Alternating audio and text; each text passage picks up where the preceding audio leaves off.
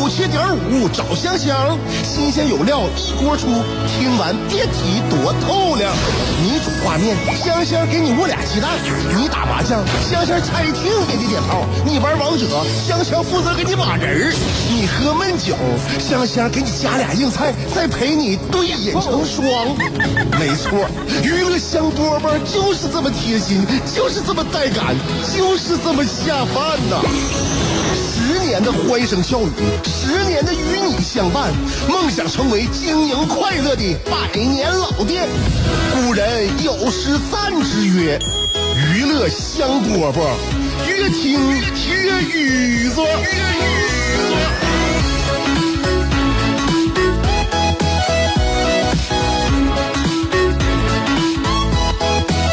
反正不论是听到我们的娱乐香饽饽节目高兴，还是听到这欢快的音乐高兴，我只要这个两点钟坐在直播间，我就感到格外的高兴。希望把这种幸福和喜悦呢传递给收音机前收听我广播的听众朋友们。这里正在直播的是娱乐香饽饽，我是香香。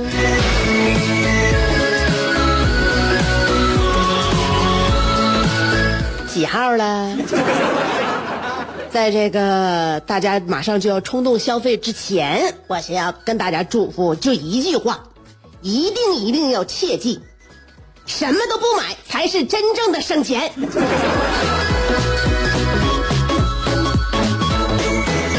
牢记啊，一定牢记。这是一年一年血的经验教训呐。这个当然了，网购对于很多人来说呢过瘾，而且呢还能省点钱。但是呢，也比较危险，因为年底了啊，年底了，骗子们也要冲 KPI 了。我在看了一个新闻，上边呢是一个来自呃山西大学的一个学生小张，他呢报警了，他说呃在六月份的时候在网上买了一瓶花露水，仅此而已。那么在十月份的时候呢，都过了多长时间了？四个月之后，客服打来电话。要干啥？就是客服打电话说呀，说，哎呀，对不起，因为我们自己的工作人员呢失误，就给您怎么操作了呢？你就那个被拉入国际会员的名单了。国际会员，一个花露水国际会员。你被拉拉入国际会员的名单了，所以每个月需要交纳呃五百块钱的会员费。小张一听，这不行啊，你得给我取消啊。那。取消这个会员呢，他就得按照对方客服的这个那个啥了，呃，指示来操作了。怎么指示的呢？让小张向一个陌生账户汇五万块钱，小张汇了。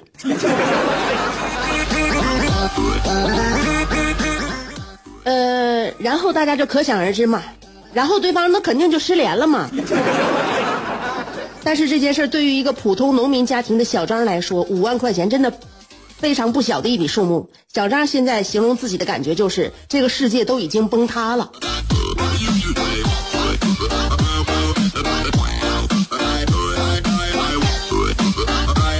我听完这个新闻，看完这新闻之后，我就替这小张确实揪心。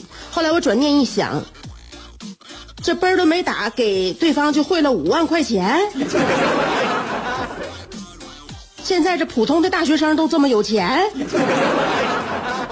我当年我我记得我上大学那个时候拿五百块钱我都得掂量掂量，我要是买衣服的话超过二百块钱以上的我就有点嘚瑟。当然是我那个年代嘛啊，我那年代我要是超过五百块钱我肯定我就就得问朋友了，行不行？整不整？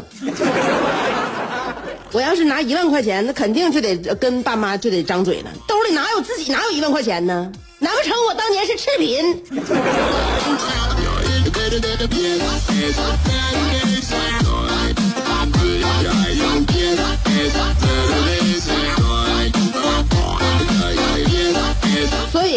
多年，我跟你讲啊，这个诈骗这个事件呢，这个屡屡都落在我身边人身上，但是恰巧就没有打到我头上。我认为多多少少跟我的为人这个呃原则还是有关的。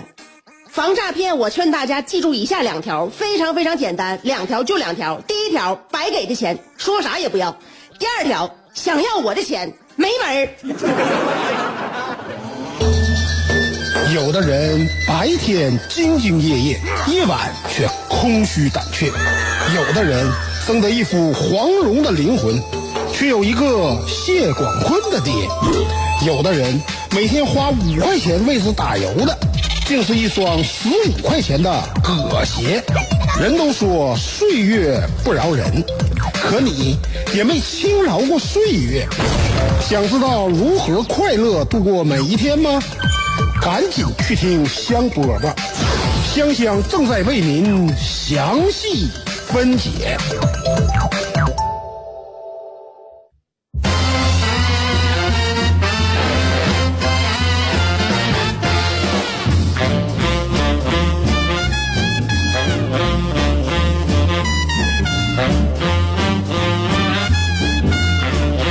昨天晚上啊，跟我老公一起打团队赛。他本来不打游戏，打游戏，我就觉得呢，他的人生啊，好单调，嗯，好苦。他跟我在一起呢，我给我让他尝到人人生的一点甜甜甜的滋味，所以呢，我带着他一起感受生命的真谛。呃，晚上呢，我就跟我老公说了，来来，我教你这可容易上手了。我玩的这个游戏呀、我不玩难的，我没有那水平，所以我玩的都很简单。咱俩一起玩啊！来，我就给他介绍一我玩的这款游戏，咱俩一起打那团队赛。没想到啊，他这可能就是天生啊，因为他曾曾经在上学的时候，他也他也好上网吧去去那个包宿玩游戏。他那时候也挺厉害，后来呢，是因为让正事儿啊，把这个呃闲事儿给搁浅了。我呢，我向来也没有什么正正正儿八经的大事儿，所以呢，就是平时这种闲情雅致啊，经常能让我这这给自己营造一些小的业余爱好。他一玩儿，我发现挺厉害啊！刚玩两把，然后第三把的时候，滋溜滋溜滋溜滋溜就就跑到前边第一名了，得意洋洋问我：“哎，媳妇儿，人呢？我越过山丘，怎么无人等候呢？” 我说你越过山丘，你你这气死我了！我在后边浴血奋战，你没看着吗？你以为你身后这炮火连天是是咱俩结婚庆典呢？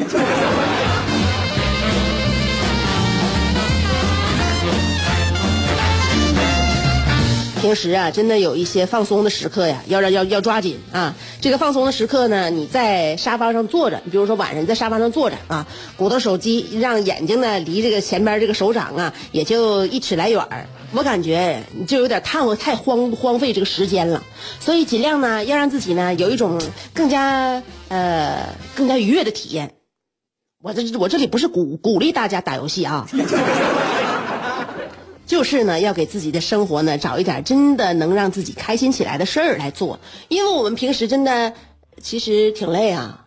你像作为我和我老公吧，我觉得我俩的工作就不是那种呃，相比之下吧，不是压力特别大的那种。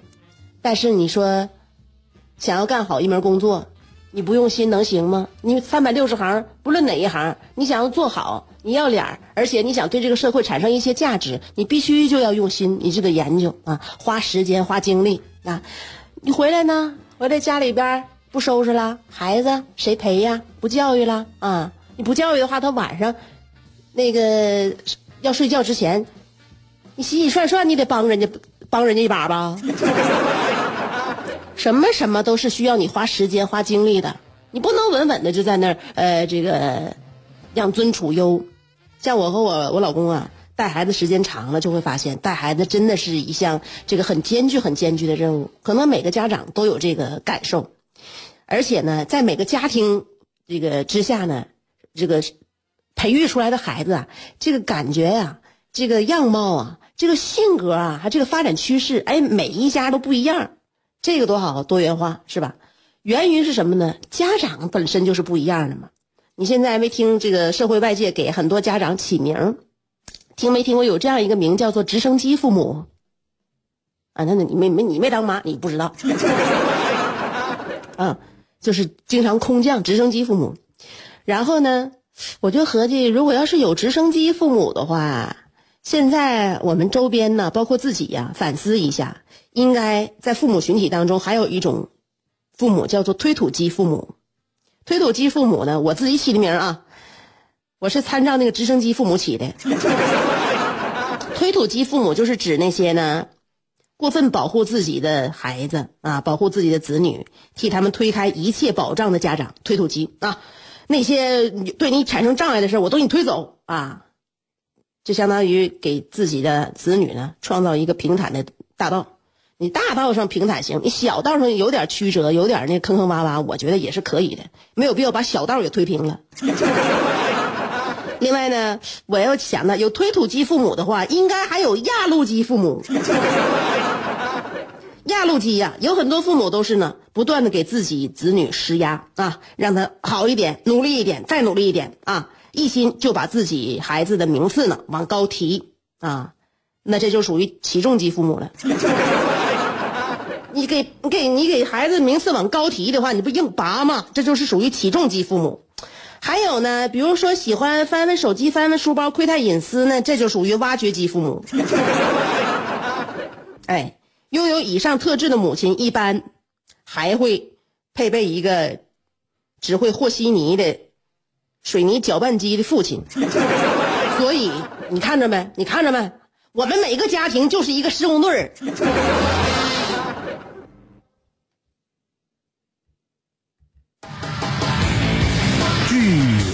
新听众反映，常听娱乐香饽饽的人，鸟枪换了炮，骑马又坐轿，巨力换宾利，酒足又饭饱，抱得美人归，招财又进宝，飞象能过河，自摸不点炮。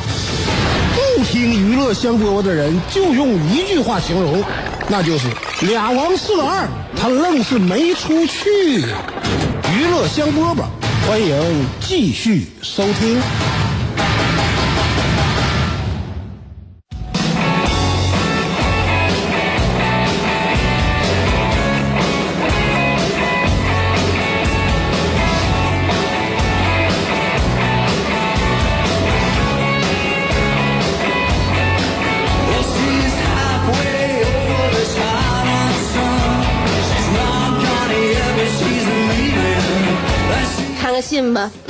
尔卡这回看看写信啊，贪得无厌一，这来不是上中下了，这就开始整一二三了。如果是三三篇的话，我相信他应该是用上中下来表示。那么他如果要是用阿拉伯数字一来表示的话呢，我认为这一二三后边应该还有四。啊，他这个贪得无厌第一篇呢，叫做年少无知篇。尔卡说了。从今天开始，尔卡将用六期来六期，我坐稳了啊！从礼礼拜一播到礼拜七，呃，播到礼拜七前一天，六期啊！从今天开始，尔卡将用六期的来信讲述一个关于贪得无厌的故事，这将是自混沌初开、盘古开天辟地以来，尔卡来信第一次鸿篇巨制。港澳同胞们、海外侨胞们，拿出过日子的心，听吧。好菜费饭，好女费汉，好字费兰。往事你好，我们见字如面。哎，等会儿让我看看，你这膝盖旁边怎么有个疤？这是怎么弄的？你妈，这就开始了。我刚才念的是双引号里边的话，这相当于两个人对话。我听着口气和口吻，还有这种用词手法，应该是一个女生。那么这个女生跟谁说话呢？嗯，那么他对对面这人回答了：“亏你还问呢，这你就不知道了吧？这个秘密我已经隐瞒了你三十多年了。你还记得小学三年级的时候吗？咱俩偷摸搞对象，结果不小心被刘老师抓住了。”期末的家长会上，刘老师把这件事儿跟我爸说了。我爸回家之后，这给我顿这顿削啊！后来我腿上就留了这个疤。那刘老师咋没和我妈说呢？嗯？你一个男孩，就算说了又能怎么样？你也不能吃亏。我是女孩，能一样吗？好吧，宝贝儿，你受苦了，真是委屈你了。当年。为了我们青梅竹马的爱情，你竟然受了这么这般，呃严刑拷打。现在我给你揉揉，还来得及吗？啊，说反了，那腿上的疤是那女孩的。能不能考虑一下读者的感受？一般写小说的不得得不都得是双引号外边后边写着他深情的说着，这个他就能看出是男字旁男男男男字旁他还是女字旁他吗？啊？他痛苦的咬着牙说着：“这不就能看出来这是你对他的一种一种疼爱吗？” 哪有这谁说也不写，就光是双引号的？你考我呢？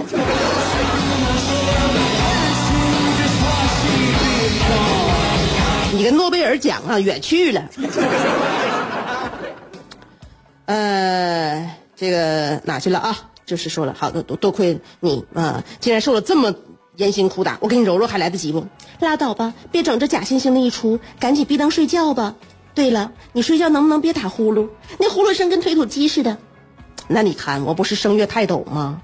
泰斗打呼噜那必须是把好手。另外，你还说我打呼噜，你晚上不也总蹬被吗？你一蹬被，我这个堂堂的美声歌唱家就有可能尿炕，一尿炕就影响了我打呼噜的质量。拉倒吧，别废话了，赶紧闭灯。我不闭，开关在你那边，你就不能闭一下子？我特别喜欢张国荣的一首歌，名字叫做《这些年来》。歌中唱到谈呃谈恋爱这些年，谁可叫我思念？只而只有你，可和我谈谈昨天。谈恋爱这些年，留下了几张脸，而只有你的情怀如昨天。不管是丽丽、淑芬、桂琴，还是秀秀、香香、婷婷，不管是四凤、呃桂桂枝、莎莎，还是贾烟、贾九、小嫩，后来的人都是浮云。人一辈子，真正的爱情只在初恋。就像吕方唱的那样，人说情人总是老的好，走到灯塔抚顺都忘不了。我平时在上课的时候，尤其是给大学生上课的时候，总会闲聊两句。呃，这样的时候呢，我就会告诫他们：你的老师我是过来人，当年在上大学的时候，也有一份真挚的爱情摆在我的面前。然而，也正如这段经典对白最后一句所说的，我没有珍惜她是一个苏州姑娘。我现在想起来的也是她眼睛大大的，皮肤也白，人很漂亮，也很可爱。那时候，你老师我可是大学学院学生会下属的。民，呃，分支民办机构文学社的社长，我当时就这么跟你说吧，除了院长，嗯，就是我，我当时属于一人之上，万人之下，我只要咳嗽一声，厨房里的水舀子直晃荡，收发室的门弓子直颤悠。当时我手下掌管十来个能写绘画的文学马仔，他们都是铜锣湾文坛未来的虾兵蟹将。那个时候学院出的 各种宣传栏黑板报都是你老师我亲自撰稿，拿捏运筹帷幄。而这个苏州姑娘一开始并不是我们这个组织的，她纯属是因为黑板报上看到我获得了学院征文冠军的散文以后，才在才开始在茫茫人海中悄悄打听我、寻觅我，最后捕捉我。以后的日子，无论刮风下雨，无论电闪雷鸣，只要我组织的活动，他都第一个到来；我布置的任务，他都第一个完成。后来，他几乎把所有的课余时间都用在了我的文学社里。才华这玩意儿，有的时候能让人鹤立鸡群，但有的时候也挺坑人。你说我，我当时真是闲出屁了，没什么事写什么征文，得什么冠军？我当时那个冠军作文。写的纯属造孽。为什么突然在结尾我笔锋一转，脸色大变？明天下午两点，且听香香替我道出根源。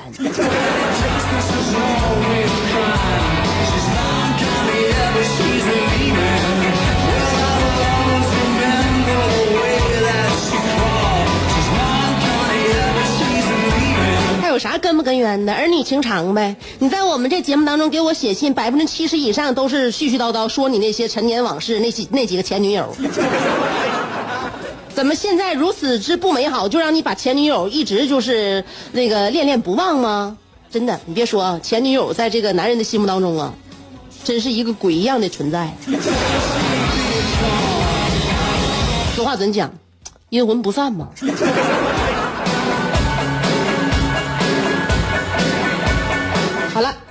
明天我帮你道出根源吧，因为明天你的第二篇我就能这个有机会拜读了。